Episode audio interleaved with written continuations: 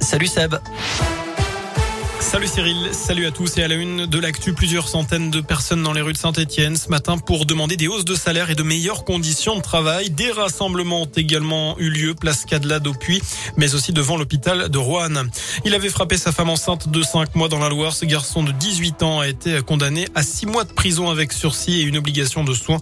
Il était ivre au moment des faits et reprocha à sa compagne de fumer, ce qui était nocif pour le bébé. Une vache retrouvée morte et mutilée dans un champ du Rouennais, découverte faite par un éleveur hier à Saint-Martin-d'Estreo. Il a rapidement prévenu les gendarmes qui ont ouvert une enquête selon le progrès. Dans le reste de l'actu, séance sous haute tension au Conseil de région, alors que Laurent Wauquiez a présenté ce matin sa charte de la laïcité. Stéphane Gemani, conseiller de l'opposition, a accusé le président de région d'imiter, je cite, le provincialisme de Pétain. Une comparaison qui n'est pas passée. Laurent Wauquiez a décidé de suspendre la séance.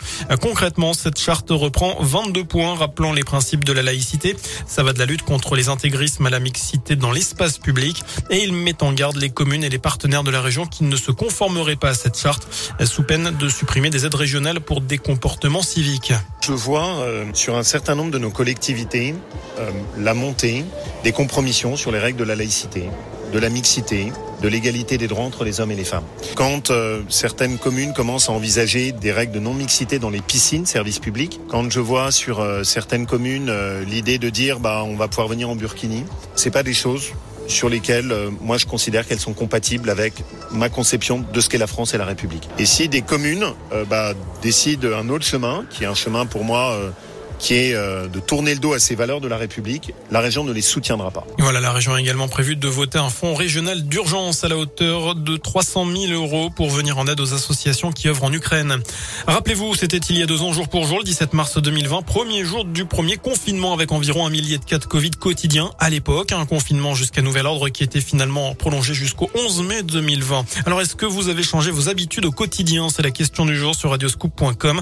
Vous avez jusqu'à 19h pour répondre sur notre site internet. Et en parlant de Covid, on apprend que les collégiens et lycéens de plus de 12 ans cas contacts et non vaccinés n'auront plus à s'isoler 7 jours. Ils devront respecter les mêmes règles que les cas contacts présentant un schéma vaccinal complet, à savoir les réalisations d'un autotest à J plus 2. On va passer au sport également dans ce scoop info pour conclure avec du foot et la liste des Bleus qui a été dévoilée tout à l'heure pour préparer deux matchs amicaux à venir. Ce sera fin mars contre la Côte d'Ivoire et l'Afrique du Sud. Deux rencontres qui vont de se préparer au mondial 2022 en fin d'année au, Qatar. Et il y a deux nouveaux, à savoir le défenseur lançois Jonathan Klaus, mais aussi l'attaquant de Leipzig, Christopher Nkunku. Voilà pour l'essentiel de l'actu. Le prochain point avec l'info, ce sera dans une demi-heure. Je vous laisse d'ici là en compagnie de Cyril et je vous dis donc à tout à l'heure. Merci.